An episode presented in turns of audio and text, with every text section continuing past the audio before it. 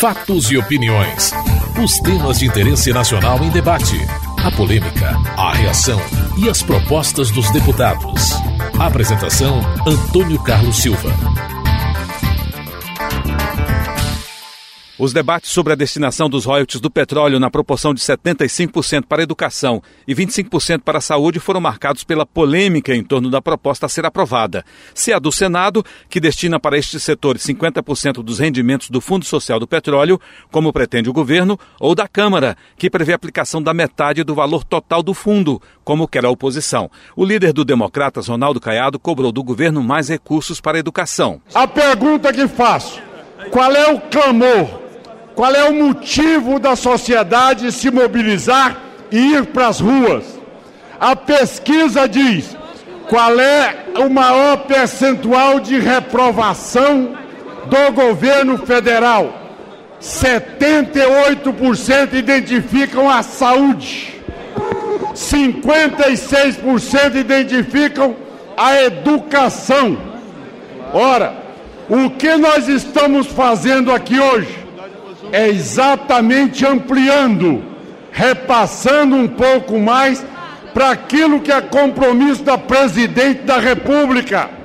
Essa casa aqui votou 10% para o Plano Nacional de Educação. 10% são 440 bilhões de reais. Este governo hoje, o máximo que ele tem para a educação 160 bilhões de reais. O que nós estamos propondo é aumentar para a educação mais 209 bilhões em 10 anos. O líder do governo, Alindo Quinalha, lembrou o compromisso do governo com a educação. A presidenta Dilma foi aqui atacada. É uma disfarçatez. E vou provar também. Quem é que levantou a bandeira de 100% de royalties para a educação foi antes, foi antes das manifestações de rua, inclusive. Portanto, não pode dizer que veio das ruas a proposta. Não foi o parlamento que eu lamento. Gostaria que tivesse sido eu, inclusive. Não fui. Também, longe disso, foi a oposição. Foi a presidenta Dilma e cumpriu. Não é que levantou a bandeira de forma irresponsável. Cumpriu porque definiu que 100% dos royalties do pós-sal, royalties marítimos, vão para a educação. 100% dos recursos do pré-sal, aquilo que cabe à União, vão para a educação. O relator do projeto André Figueiredo, do PDT do Ceará, defendeu as mudanças feitas pela Câmara. Se os 100% dos royalties da educação era tão bom, por que no Senado não aprovou o projeto que o governo mandou originalmente? Por que no Senado aprovou boa parte do que nós aprovamos aqui na Câmara? Então, aonde está a verdade? Aonde está a verdade? No projeto que essa Câmara aprovou votar, há duas semanas atrás. É isso aí, André. Há duas semanas atrás, essa casa deu uma grande resposta. Por isso vamos que aqui nós queremos, acima de tudo, dizer, para concluir, que quem votar não nessa votação agora, está votando a favor do texto da Câmara. Quem votar sim, estará votando ao texto do Senado, porque derrotará de vez o texto da Câmara. E com isso, derrotará de vez o sonho do povo brasileiro. O líder do PT, José Guimarães, quer a aprovação do texto do Senado. O que é que fizeram os senadores? Disseram o seguinte: já que a gente tem que recompor o dinheiro hipoteticamente do Fundo Social, nós vamos manter 50, os 100% dos rendimentos do fundo, mas vamos pegar 50%, 50% de todo o pré-sal. E vai para a educação na proporção de 75% e 25%. Isso foi o que os senadores fizeram, porque isso aponta uma saída que é responsável, garante o fundo social e, ao mesmo tempo, retira do conjunto do pré-sal 50% para investimento na educação pública. Eu estou convencido, senhores parlamentares, que o melhor caminho também é a não judicialização. Também é o caminho que possibilita nós trabalharmos em duas direções. Uma é levarmos os investimentos do PIB para a educação e chegarmos nos próximos anos a 10%. E nós temos que ter, fazer isso com extrema responsabilidade fiscal. Para o líder do PSDB, Carlos Sampaio, a proposta da Câmara corrige o que os senadores fizeram. Quando o Senado fala, esta casa se cala, se curva, se queda, inerte. Não, senhor presidente, ela continua com a sua mesma opinião, porque o Senado Federal também erra. Erra sim. E se existem duas casas, é para que a correção seja feita. Nós estamos aqui hoje para dizer à população brasileira que se o Senado se, se equivocou, nós vamos hoje restabelecer a verdade. A população brasileira está perdendo 100 bilhões de reais e pouco me importa o que o Senado disse. O que me importa é o que esta casa disse. Foi esta casa que encaminhou a proposta A para o Senado. Vem a B de lá. A proposta B vem de lá. E o líder, o líder ali do Quinaglia quer que todos nós nos submetamos a esta proposta vinda do Senado. Não, líder ali do Quinaglia. Esta casa representa o povo brasileiro. Nós temos a nossa autonomia. Vamos votar com a nossa consciência. O líder do PMDB, Eduardo Cunha, justificou o pedido para votar em partes a proposta do Senado. Agora, o que nós queremos é tudo que o Senado fez, votar um a um eu posso concordar com uma parte e vou discordar de outra. Eu vou concordar com a supressão do Senado para tirar o excedente de óleo em 60%. Porque se estão contando aqui nos cálculos que foi feito pela brilhante consultoria usada, onde tem 75 bilhões de royalties e participação especial de estados e municípios, não tem esse dinheiro nos próximos 10 anos, como coloca bônus de assinatura, ou alguém que acredita em Papai Noel acha que com 60% de óleo o campo de Libra vai dar 15 bilhões. Não vai dar nunca, não vai ter nem licitante. Então, isso que a gente está vendendo aqui é uma ilusão, porque o projeto, uma parte do Senado, pegou todos os royalties e participação especial que cabe à União hoje e está colocando 50% direto na educação. Em dinheiro presente é mais dinheiro. O líder do PSOL, Ivan Valente, falou das perdas de recursos para a educação com a aprovação da proposta do Senado. Simplesmente nós vamos perder 128 bilhões de reais se for aprovada essa proposta aqui do Senado. Perder 128 bilhões de reais. Não me venham com a palavra engessamento é de um cinismo canhestro usar essa ideia de que nós vamos engessar o dinheiro do pré-sal. Não! A hora é de ousadia. Se falou em ruas, e eu me dirijo à União Nacional dos Estudantes, à União Brasileira dos Estudantes Secundaristas. As ruas querem educação pública gratuita e de qualidade. As ruas querem dinheiro para educação, não para banqueiros ou para as petroleiras estrangeiras. As ruas e o povo brasileiro querem uma educação pública de qualidade num país que ainda tem 60 milhões de analfabetos e analfabetos funcionais. Num país ainda existe, onde existem apenas 40% de jovens cursando segundo grau, apenas 14% dos jovens cursando terceiro grau. Essa é a vergonha. No país em que o piso salarial dos professores é uma vergonha nacional e desvocaciona qualquer professor a entrar no magistério. Onix Lorenzoni, do Democratas do Rio Grande do Sul, chamou a atenção para a decisão que a Câmara vai tomar. Esse realmente é um momento ímpar, aonde nós vamos poder vislumbrar com clareza o plenário da Câmara dos Deputados, ouviu o clamor das ruas ou vai continuar o processo de vassalagem ao governo da presidente Dilma, como fez o Senado Federal, retirando 171 bilhões das futuras gerações de estudantes brasileiros de todos os cantos do país, o que este parlamento não pode permitir. Quem foi o relator do projeto aonde a presidente Dilma mandava entregar para a educação 19 bilhões, para a saúde 6, num total de 25,88 bilhões. É evidente que é uma projeção, até porque dos royalties atuais, a presidente Dilma não previu nenhum real para a educação nem para a saúde. Para ter certeza do apoio ao texto do Senado, a base aliada ao governo apresentou pedido para votar o parecer do relator, que é a favor do texto da Câmara, artigo por artigo. O pedido foi rejeitado.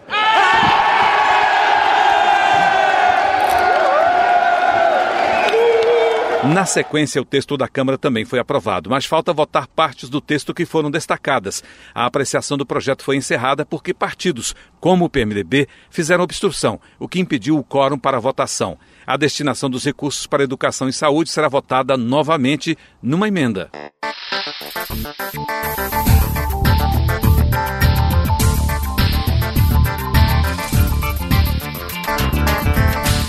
O programa Mais Médicos, lançado pelo governo federal para incentivar a ida destes profissionais para o interior e periferias das grandes cidades, gerou debates. Deputados de oposição, como o líder do Democratas, Ronaldo Caiado, criticaram o programa. Tentar satanizar a imagem do médico no Brasil é muito grave, é muita demagogia. É estar preocupada exatamente com a sua reeleição e não com a realidade da população brasileira. Ora, um pai que paga uma faculdade particular, o filho é obrigado a ter que fazer dois anos numa remuneração pré-definida pelo governo que varia entre 2.800 e 6 mil reais. Então quer dizer que é melhor, como pai, mandar o meu filho estudar na Bolívia, no final de seis anos ele chega no Brasil como médico. Como médico. Ele não vai ter o CRM provisório e vai ter o CRM definitivo da Bolívia, reconhecido no Brasil. Mário Eringer, do PDT de Minas Gerais, lembrou dos brasileiros que se formam em medicina no exterior. Nós temos que tirar um segmento de brasileiros médicos que estão na sombra, que ninguém quer discutir, que são os brasileiros que foram fazer medicina e bons profissionais que eu os conheço alguns. Esses brasileiros querem entrar no mercado, é muito mais fácil, senhoras e senhores, se nós chamássemos esses brasileiros e os treinássemos por um ano, dois anos, e esses brasileiros estariam ocupando uma posição, falando a língua adequada, conhecendo a geografia e a epidemiologia do nosso país, e esses brasileiros, aí sim, qualificados e revalidados sob uma forma de treinamento, poderiam estar trabalhando no Brasil poderia se criar uma condição para ele ir lá cumprir dois, três anos, como estão oferecendo nesse programa. São brasileiros, e eu acredito que tem mais de 15 mil brasileiros dessa situação. Bom Gás do PT do Rio Grande do Sul lembrou que o programa Mais Médicos prioriza os profissionais do país. Nós temos 700 municípios no país, dos mais de 5 mil municípios, que não tem um médico permanente na cidade. 700 municípios. Nós temos cinco estados do Brasil que têm menos de um médico por mil habitantes. E temos 22 estados no Brasil que estão abaixo da média. Portanto, os médicos que nós temos, eles estão concentrados em grandes centros. Então, o governo brasileiro está tomando uma atitude muito inteligente. Ele está abrindo um edital para que os médicos brasileiros, e serão pagos para isso, Vão no fundo da Amazônia, vão no sertão do Nordeste, ou vão no interior do Rio Grande do Sul, ou em qualquer outro lugar onde não tem médico. Então, a primeira parte, e o convite é para os médicos brasileiros. Se os médicos brasileiros não preencherem, o governo brasileiro, e aqui está a palavra da presidenta Dilma, dos ministros, não deixará o povo brasileiro sem um atendimento médico. Isso, para mim, é uma resposta concreta que a presidenta da República está dando ao povo brasileiro que pediu mais saúde, que pediu nas suas manifestações mais educação, porque estaremos fazendo também formação neste momento na área de mais cursos de medicina que também estão centralizados. O Zeni Rocha, do PSDB de Roraima, criticou pontos do programa. O Brasil precisa de investimentos sérios, porque se você contratar um médico estrangeiro e ele vier aqui, procedimento que leve à morte de um brasileiro, quem vai ser o responsável? Quem que vai cuidar da atuação do médico estrangeiro no Brasil? o Conselho Federal de Medicina, os conselhos regionais, as associações médicas brasileiras, todas elas apresentaram propostas, propostas concretas, propostas que realmente, senhor presidente, senhores deputados, vêm de encontro ao anseio da população brasileira. Não adianta, não adianta colocar médico lá nos lugares mais longínquos desse país, senhores deputados, se não der as condições para o médico trabalhar, se não der as condições para o médico diagnosticar e fazer um bom tratamento.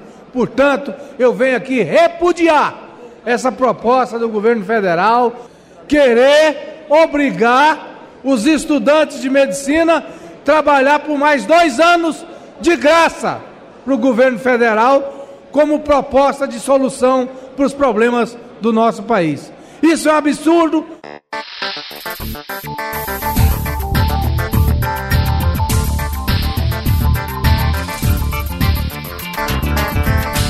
A denúncia do ex-técnico da CIA, Edward Snowden, publicada pelo jornal Globo, de que os Estados Unidos espionaram ligações telefônicas e e-mails de brasileiros, causou reações de deputados para a votação da moção de repúdio apresentada pelos líderes do PT, PMDB, PV, PSOL e PCdoB. José Genuíno do PT de São Paulo defendeu mais debate sobre o assunto. Este assunto deve exigir um debate na casa na Comissão de Defesa da Câmara, na Comissão de Defesa do Senado, na Comissão de Assuntos Sigilosos e em parceria com o governo, com essas medidas que a presidenta Dilma está adotando, nós possamos investir na preservação daquilo que é fundamental. E o Brasil só estará à altura destas salvaguarda com o satélite já estacionário, com investimento na área cibernética e com a viabilização do programa nuclear. Essa é a nova política de defesa que o Brasil tem que adotar. A defesa hoje ela é muito mais, ela é encarada de maneira muito mais sofisticada, é muito mais na área da ciência, da é tecnologia, do que nos parâmetros passados. Para Plínio Valério do PSDB do Amazonas, o caso tem que ser tratado como crime. Não existe teoria da conspiração. Não existe. Hoje todo o país vigia todo o país. Todo mundo tem informação de todo mundo. E tem gente que finge que não sabe. E tem gente que se pressiona e que fica indignado. Portanto, indignado estou eu. O Sivan tem as informações todas fornecidas pela Retium, deixa eu repetir, que presta serviço ao Departamento de Defesa dos Estados Unidos. E eu não vi ninguém reclamar quando nós no Amazonas reclamávamos. Eu não vi ninguém achar que isso era importante. Agora estão montando estações, 16 estações de espionagem no país, está todo mundo indignado. Que se fique. Deputados, isso é crime e tem que ser tratado como crime. Fernando Ferro, do PT de Pernambuco, aponta a vulnerabilidade do país. Nós que usamos Facebook, Skype, Wall, a Apple, todos nós estamos com nossos dados disponíveis para interesses americanos. Há um risco na espionagem militar, na, na espionagem industrial, na espionagem científica, na espionagem comercial e, na, e nos, nas questões individuais. Todos estão suspeitos de serem terroristas no mundo contra os Estados Unidos. É essa lógica que está aí colocada. E por que isso aconteceu? Porque foi entregue a rede mundial a um país. O Brasil, quando privatizou as suas telecomunicações, o seu satélite, permitiu, por exemplo, que as nossas informações das Forças Armadas passem pelo, pelo sistema da TIM, do sistema da Embratel, que é multinacional. Ou seja, não há segredo nas nossas forças militares. Nós estamos vulneráveis. O Brasil precisa construir um sistema de satélite próprio para se preservar, para ter condições de avançar como um país livre e soberano. Todos estamos sob controle. Isso é uma vergonha. O líder do PV, Sarney Filho, exigiu esclarecimento imediato do caso. A bancada do Partido Verde se alia a todos que condenam este Big Brother instalado no planeta e pede uma ação enérgica do governo brasileiro para que o esquema de espionagem de cidadãos brasileiros seja imediatamente esclarecido e que os envolvidos sejam punidos na forma da lei. Queremos que seja aberto o processo investigativo para saber se houve cumplicidade de empresas estatais ou de empresas privadas sediadas no país. Uma vez confirmado, o fato não pode se encerrar num pedido de desculpas do governo norte-americano. Estamos no século XXI e ações como essa são inaceitáveis. A moção de repúdio contra a espionagem que teria sido praticada pela agência norte-americana de inteligência, que viola direitos de empresas e cidadãos do Brasil e atenta contra a soberania nacional, foi aprovada sob debate. O líder do Democratas, Ronaldo Caiado, afirma que o governo quer desviar o foco. Isso é uma versão que vocês querem desviar o foco. A verdade, o que acontece hoje, é que é notícia de jornal igual foi a matéria na Veja mostrando o grampo em cima do governador Eduardo Campos. Agora, para os americanos, lá na nota do jornal, tem que ter moção de repúdio, sem sequer saber se aquilo realmente procede e se foi feito naquela extensão. Agora, os arapongas do governo, agora os arapongas do, da BIM, da presidente da República, que vai lá se meter na vida particular de um governador, dos funcionários de uma refinaria, aí o PT e o PC e o PSDB e o PSOL se calam. Ninguém fala nada, ninguém ouve nada, é um silêncio azul. É algo impressionante o quanto as pessoas querem desviar o foco do problema hoje no Brasil. O líder do governo, Arlindo Quinalha, rebateu as acusações. Eu quero responder ao líder do DEM e de forma combinada ao líder da minoria, porque ao se afirmar que houve gravações do governador Eduardo Campos, era preciso provar.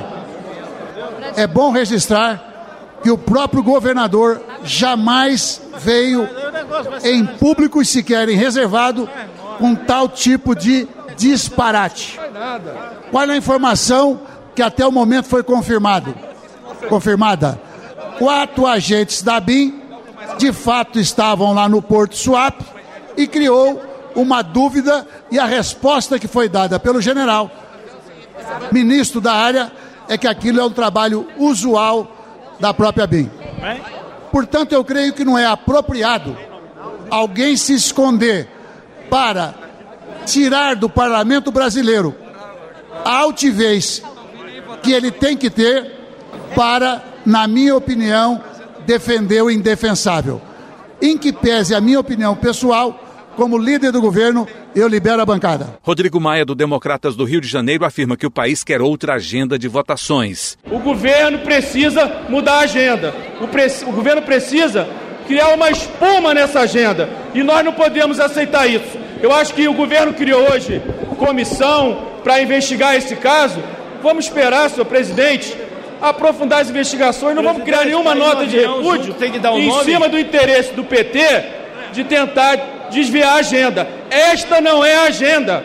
A agenda que o Brasil cria do Congresso quer que nós votemos os temas que são urgentes e relevantes, temas contra a corrupção, temas pela melhoria do serviço público, temas pela transparência. Chico Alencar, do pessoal do Rio de Janeiro, critica os que não querem a votação da nota de repúdio. Quem ouviu por parte de, do deputado André Vargas, que presidia a sessão, a moção de repúdio, deve ter percebido que ela diz textualmente que nós, parlamento brasileiro, partidos que assinam esta nota, repudiamos a espionagem, a bisbilhotice, a invasão de correspondência e e-mails privados denunciadas pelo ex-agente norte-americano Edward Snowden. Supostamente, está aqui na nota que ninguém ouviu, fica se escudando em cautelas para não assumir uma postura de altivez, supostamente engendradas pelo atual governo norte-americano. Supostamente. O repúdio é a espionagem. É isso que está aqui. Você acabou de ouvir Fatos e Opiniões, uma produção da TV Câmara. Edição e texto Antônio Carlos Silva e Eliane Breitenbach. Apresentação Antônio Carlos Silva.